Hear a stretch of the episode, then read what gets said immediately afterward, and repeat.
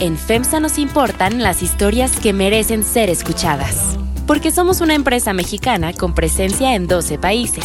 Porque conocemos el territorio nacional al operar el mayor número de tiendas de formato pequeño. Porque ponemos nuestra atención en la calidad, innovación, talento y sostenibilidad. FEMSA y así como suena te presentan Bote Pronto, un debate sobre la marcha.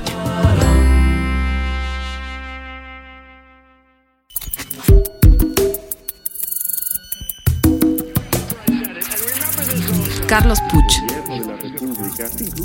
María Scherer Ibarra, Ignacio Marván Laborde, Jesús Silva Herzog Márquez. Este era uno de los grandes orgullos del gobierno de Peña Nieto, el gobierno asociado con la corrupción. Es que no sirve para hacer política. En Bote Pronto, un debate sobre la marcha. Bienvenidos al Bote Pronto de este martes. Hoy estamos María Scherer. María, ¿cómo estás? Hola, muy bien. Nacho Marván, ¿cómo estás? Bien, buenos días. Creemos que algún día va a regresar Jesús de vacaciones, pero no estamos seguros. No, Algún día. Jesús va a regresar. Ah, creo que el tema hoy, que el primero que quiero poner en la mesa es, eh, una vez más, ya hablamos un poco de eso, este, eh, pero hablemos muy rápidamente del INE, porque volvió a ser noticia ayer y regresaremos a la semana pasada y el socavón. Pero quisiera empezar con el INE. Es decir, eh, Hoy mismo, eh, un grupo que incluye al ingeniero Cárdenas, Emilio Álvarez y Casa, a Sergio Aguayo, piden la renuncia de, de todos los consejeros. Eh, ayer mismo, nada más para dar algunos datos, después de una decisión del INE, el presidente nacional del PRI sale como un comunicado brutal en contra del PRI. Este, no digamos lo que dijo eh, lo que dijo ayer Andrés Manuel López Obrador, después de que dice que Horacio Duarte le informa lo que está pasando, Andrés Manuel López Obrador. Es decir, pues van acumulando enemigos, ¿no? Por todas partes. Eh, ¿Y qué significa eso para el 18, no?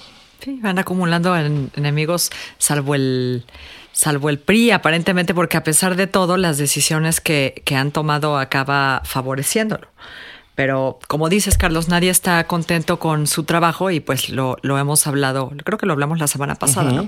Eso pues sí representa un, un riesgo pues enorme en función de, del año que viene, porque si está cuestionado el árbitro, pues a partir de ahí, ¿no? Cualquier partido puede cuestionarlo absolutamente todo, ¿no? Yo sigo, bueno, vamos, estamos en, en momento de rebajas, ¿no? Ya los, en Coahuila, por lo menos los partidos se pasaron por mucho menos de lo que habíamos dicho, eh, de lo que habían dicho originalmente, y pues sí tiene eh, cierta eh, razón el PRI al quejarse de, pues de, de, de estos criterios, ¿no? Que son pues que son impuestos en, en, en el último segundo.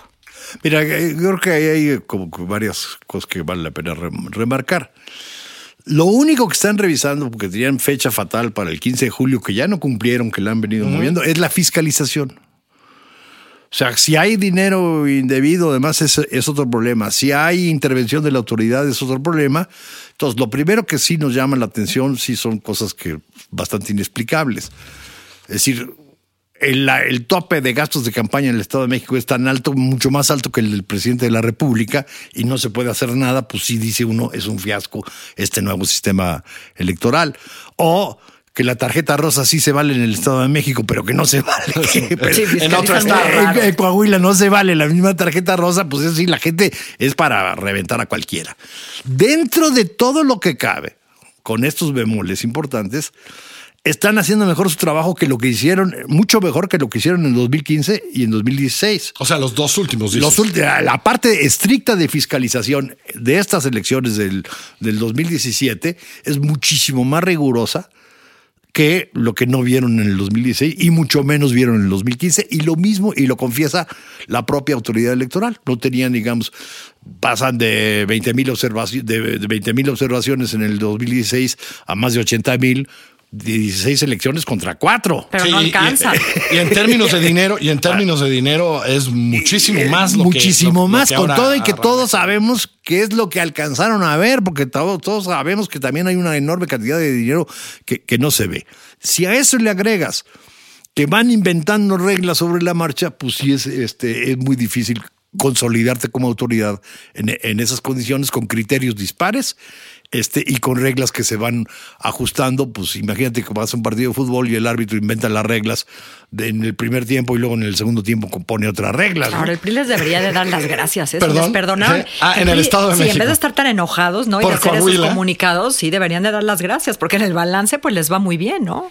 Bueno, en el balance libran Estado de México, este, creo que hasta sin multa. ¿no? Libran la parte de fiscalización. Eh, Sí, la parte de fiscalización. Falta, vamos falta a ver otra. tribunal, habría que ver cómo están las quejas, cuál- qué elementos hay. Esa otra parte falta, pero el INE pues medio se lava las manos y con eso queda fatal. No, y lo que, y, y donde está la confianza, no, donde estará la base de la confianza para 2018 Ya. es en la fiscalización, porque ahí es, es donde está todo, es donde está el problema ahora, ¿no? No está, no está en las Y urnas. yo creo ¿no? que son víctimas también de su propio discurso en cierta medida, porque se han cansado de decir que son árbitros. En realidad son autoridades administrativas de elecciones y el árbitro es el tribunal. Es claro, en- técnicamente el árbitro realmente es el, El tribunal. real- la última palabra la tiene el Para tribunal. que quede claro para quien nos esté escuchando, que lo hemos dicho mil veces, quien podría anular la elección en Coahuila no es el, el Instituto Nacional Electoral, sino el tribunal con base en lo que ahí se discuta cuando el tribunal pueda sesionar, ¿no? Ahora, hay solo un dato para irme que, no, que, que daba Nacho ahora que nos tomamos un café antes de entrar, que es interesante. El PAN está muy cerca de no tener la misma sanción del PRI. Nacho, explícanos. Sí. Ah, estábamos hablando la, la semana pasada de 25, 30% de, de, de sobregasto. Resulta que ahora quedan en 8% de sobregasto el PRI y en 5% dice la nota, no tenemos los datos exactos, dice la nota el PAN. Si el, 997 si, el, si el rebase del PAN es 4.99, el señor Anaya puede competir en la elección extraordinaria. Lo cual le daría una ventaja enorme, ¿no? A un tipo que ya hizo campaña todo este año, Y- que ya hizo todo, que ha estado en los Y si medios. quieren alimentar la concertación, podría ser todavía el mejor elemento transaron. Increíble, la concerta sesión, ¿cómo ves? Bien, hasta ahí el INE, eh, complicado todavía. Creo que eh, Lorenzo Córdoba y sus muchachos la tienen complicada. Creo que la composición del instituto no, no da para mucho. Están vigilados. Vamos a ver qué sucede en las próximas semanas. Ya seguirán en agosto discutiéndolo. Y ahora quiero tocar el tema de que nos tuvo creo que compungidos la semana pasada, preocupados y al final escandalizados e indignados, que es el tema del socavón, el tema de esto de, esta parte del paso expresa Cuernavaca que se abrió y que una madrugada eh, causó la muerte eh, de, dos, de dos hombres, de un, un- padre y un hijo, eh, y que hasta hoy, eh, pues en esto que hace mucho este gobierno estamos todos en suspensos, están haciendo peritajes y no sabemos nada. María arranca. Bueno, pues yo, si, si pasa algo así, ¿no? Si hay dos muertos y el costo lo acaba pagando como siempre el presidente, lo, hemos platicado, pues no entiendo qué necesita para remover a un secretario, ¿no? La situación inversa, en, en- digamos que en el viejo PRI, o el llamado viejo PRI, era sorprendente cómo, como fusibles, ¿no? Cambiaban secretarios a, la menor crisis para tratar de mitigarla o para, o para resolverla. Y aquí, pues no hay crisis que valga la remoción de un secretario. Yo no, no, de verdad no sé qué tendría que pasar. Y, y bueno, y por el otro lado también es sorprendente que el propio secretario, ¿no? En este caso Ruiz Esparza, no, no ponga su renuncia, ¿no? Que no acepte su responsabilidad, su responsabilidad política, por lo menos. Mira, las, las decisiones políticas a veces son bastante más sencillas de lo que uno cree, porque pues, se toman en función de costo-beneficio, que es. Entonces, la gran incógnita aquí es por qué tiene mayor costo que renuncie a que no renuncie cuando están todos los elementos para, para la renuncia.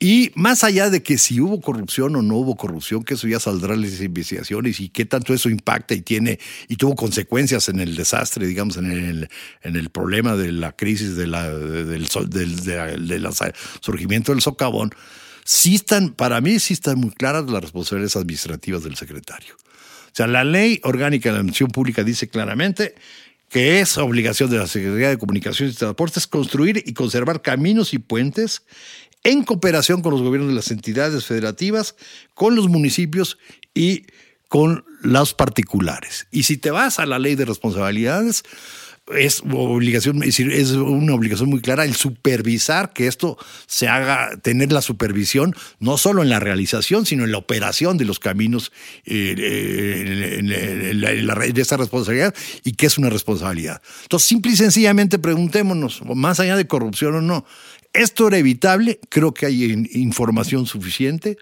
que nos dice que era evitable y cuando menos Ruiz Esparza es responsable de una muy mala supervisión o de un sistema de trabajo que no contempla una Y supervisión. Graco, ¿eh? porque también se ha focalizado muchísimo el- la rabia contra Ruiz Esparza, pero Graco también tiene su, su responsabilidad, sobre todo en la parte de lo del rescate, ¿no?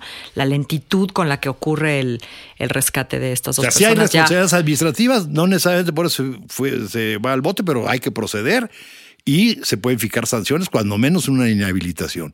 Ya olvídate de la parte política de que el señor si tiene obligación moral o no de o no De- o no de renunciar. o de- o no renunciar y insisto independientemente de que si hay corrupción, pues sí se puede ir hasta el bote.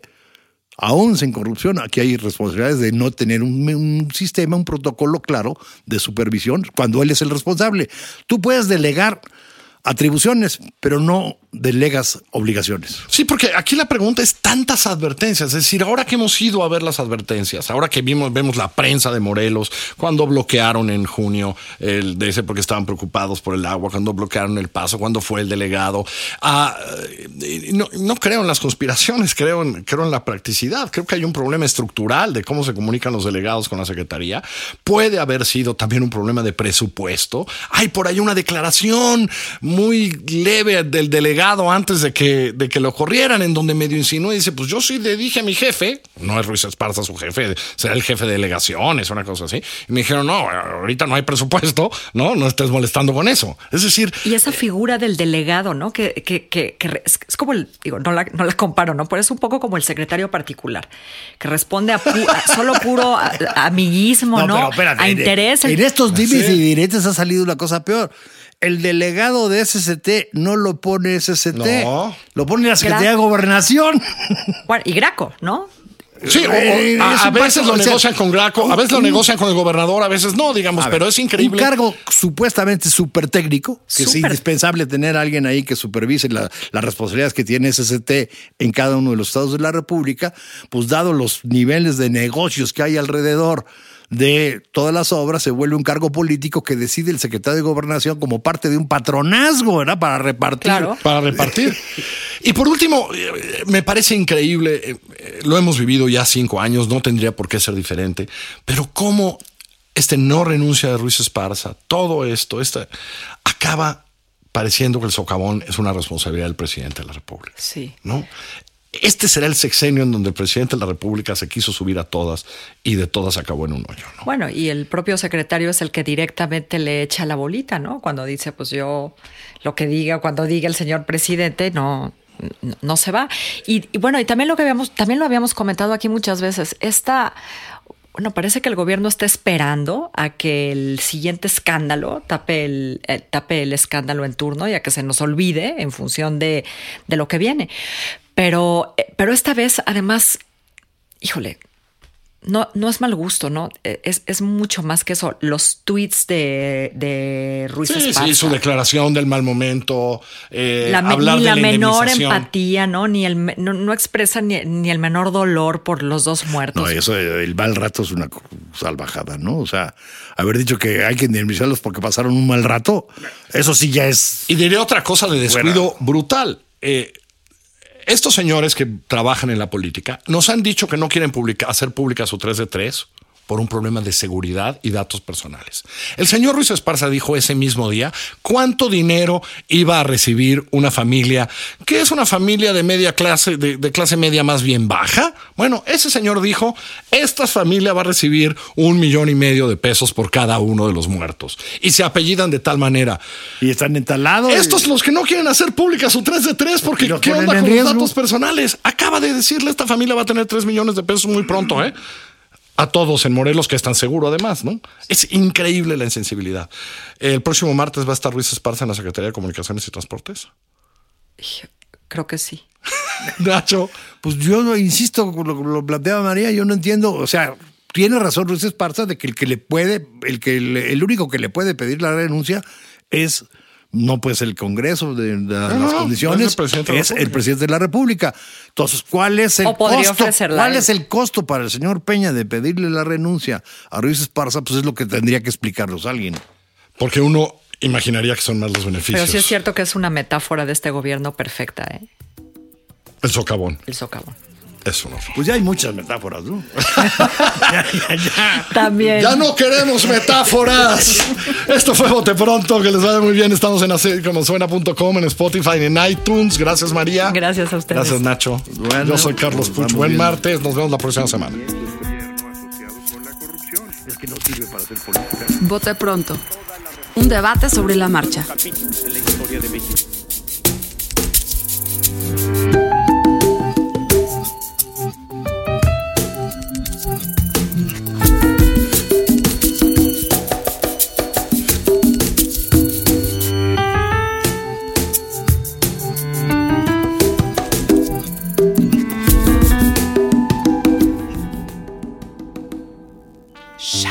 En FEMSA nos importan las historias que merecen ser escuchadas. Porque somos una empresa mexicana con presencia en 12 países. Porque conocemos el territorio nacional al operar el mayor número de tiendas de formato pequeño. Porque ponemos nuestra atención en la calidad, innovación, talento y sostenibilidad. FEMSA y así como suena te presentan Vote pronto. Un debate sobre la marcha.